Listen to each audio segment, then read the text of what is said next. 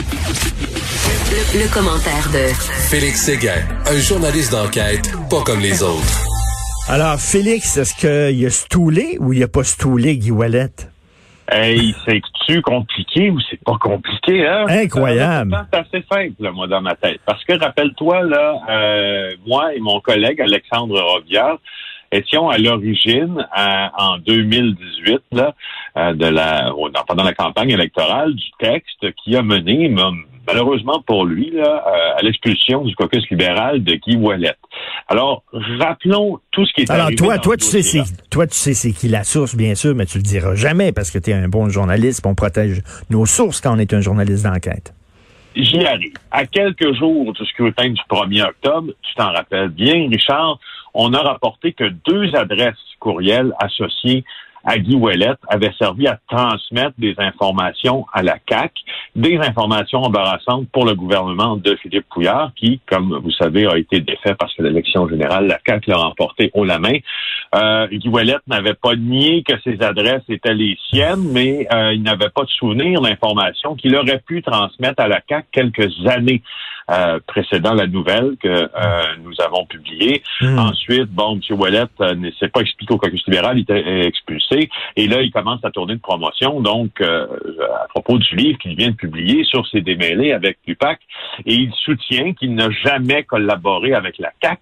Et euh, François Legault soutient l'inverse. Alors, pour revenir à la question de la source, Richard, euh, nous, au bureau d'enquête, avons recontacté, évidemment, l'une des sources à l'origine de ce reportage-là. À l'origine, euh, ben, évidemment qu'on ne dira pas c'est qui. Ben Mais euh, on a redemandé certaines précisions. Puis d'ailleurs, aujourd'hui, dans le Journal de Montréal, si tu euh, as bien vu, on republie les courriels de Guy Ouellet hmm.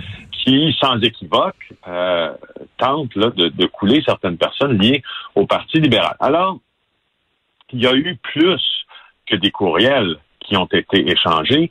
Guy Ouellet, selon euh, notre source, dont on ne doute pas de la fiabilité et euh, dont nous avons été capables d'établir la crédibilité, affirme que Ouellet s'est même rendu dans les bureaux de la CAC pour couler de l'information, alors qu'il a même dit qu'il était une source de François Legault. Alors, euh, on a des dates qui viennent avec ça. Là. 30 novembre 2016, on se rappelle, il est au caucus libéral, il sera au troisième étage de l'Assemblée nationale et il reprend, il rencontre un représentant de la CAC. Et cette histoire-là, on nous l'a raconté. Et puis là, il y a eu une forme d'entente, si tu veux, pour éviter que les documents que Wallet allait transmettre transitent par les serveurs euh, de l'Assemblée nationale. Il a été convenu que M. Wallet enverrait euh, à la CAC des documents PDF à partir d'adresses de courriel qui sont des pseudonymes et c'est ceux que l'on a publiés. Et, euh, voilà, c'est important aussi, c'est important. M. Ouellet a tout à fait droit, évidemment, à sa version des faits. Et comme journaliste, nous avons droit aussi de rencontrer à nouveau les sources à l'origine de nos reportages pour apporter des précisions en regard de, des négations de M. Ouellet ou des contradictions, pourrait-on dire même, de Guy Ouellet euh, à cet effet-là. Mais écoute, euh, c'est un ancien policier, Guy Ouellet. Et quand tu es policier, il y a une chose, il y a une valeur qui est très importante, c'est la loyauté. La loyauté envers tes patrons, euh, envers le système que tu représentes et tout ça. Lui, il a manqué totalement de loyauté. Il est allé stouler, il est allé couler des informations concernant son parti au parti adverse. Mais moi, tu sais quoi, la question de la question de la loyauté en, en politique, permet-moi d'en douter un peu. C'est-à-dire que euh, euh, dans le cas de Guy Ouellet, on a raconté à plusieurs reprises euh, et plus d'une personne, puis ça avait dépassé l'état de rumeur puis de ragot. C'est pour ça que euh, j'en parle, qu'il a qu'il était vraiment euh, outré du comportement de plusieurs de ses collègues en matière d'éthique notamment. Hmm. Euh, mais il faut bien rappeler une chose aussi. Euh, Monsieur Ouellet, selon les documents de, de l'enquête mâchurée, là, euh, bon, se serait informé là pour pour avoir des compagnies, euh, si je me rappelle bien, de génie, là, ces cocktails de financement, un truc comme ça. Puis autre autre aspect aussi très multifacette euh, de cette affaire-là, c'est que euh, et c'est là que je te dis où c'est ça là, qui dépasse l'étape des ragots puis des rumeurs. M. Ouellet a toujours euh, voulu être nommé euh, ministre et euh, il semble que plus les années avançaient, et, en l'absence de domination ministérielle dans son cas, plus, pour reprendre une expression de Michel Arsenault, l'ex-syndicaliste, euh, M. Ouellet, rotait du vieux sûr.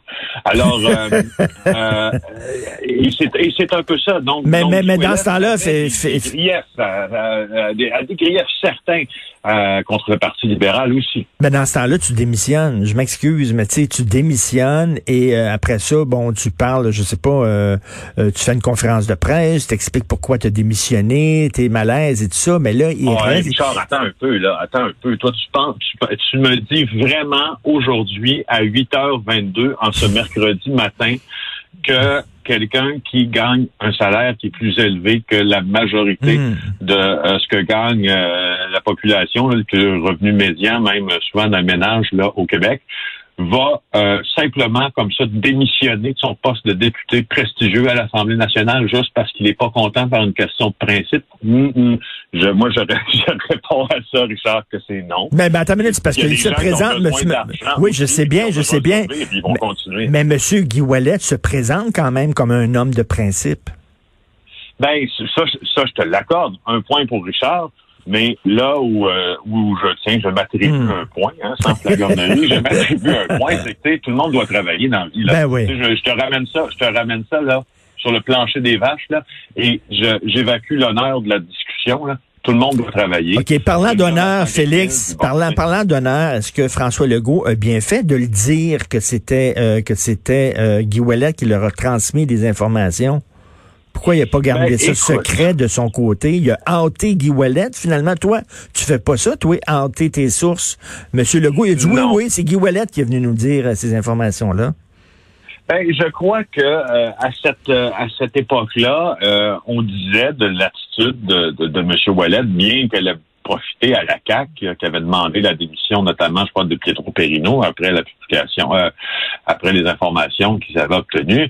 Euh, je crois qu'en rétrospective, eux aussi jouaient sur la question de l'honneur et dire que voilà, euh, certaines personnes au PLQ manquaient d'honneur puis allaient jusqu'à devenir des sources des partis politiques adverses.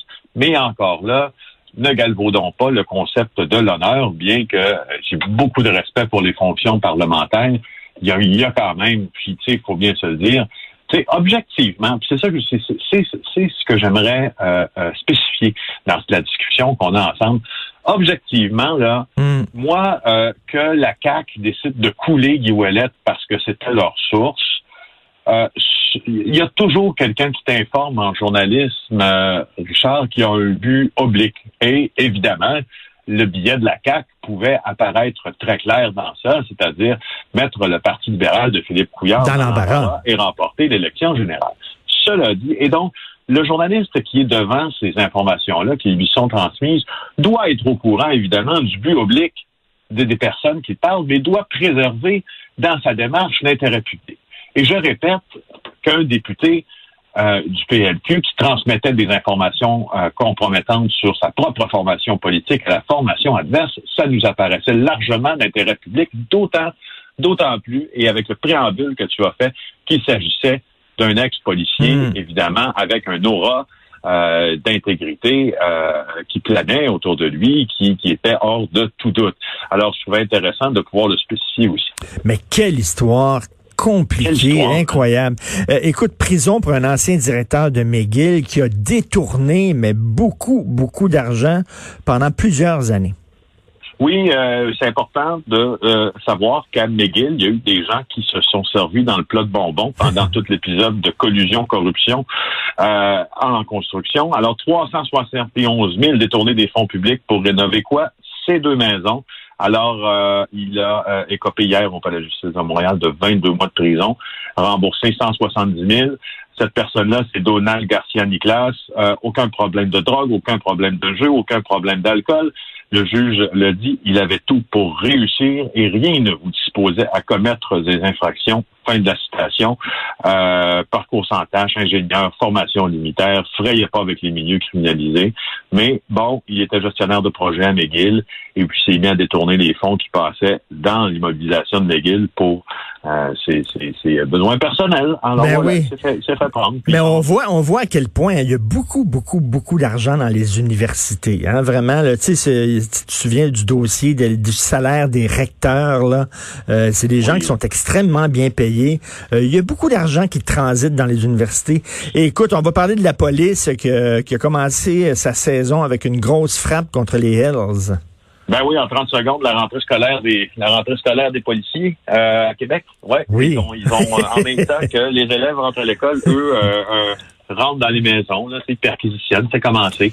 en, en, clair et en rapide, là, Richard, ils se sont attaqués à 13 résidences qui sont des résidences majoritairement liées à des Hells Angels, comme Martin Gamache. Martin Gamache, que l'on appelle le gros gamme, c'est lui qu'on avait vu sur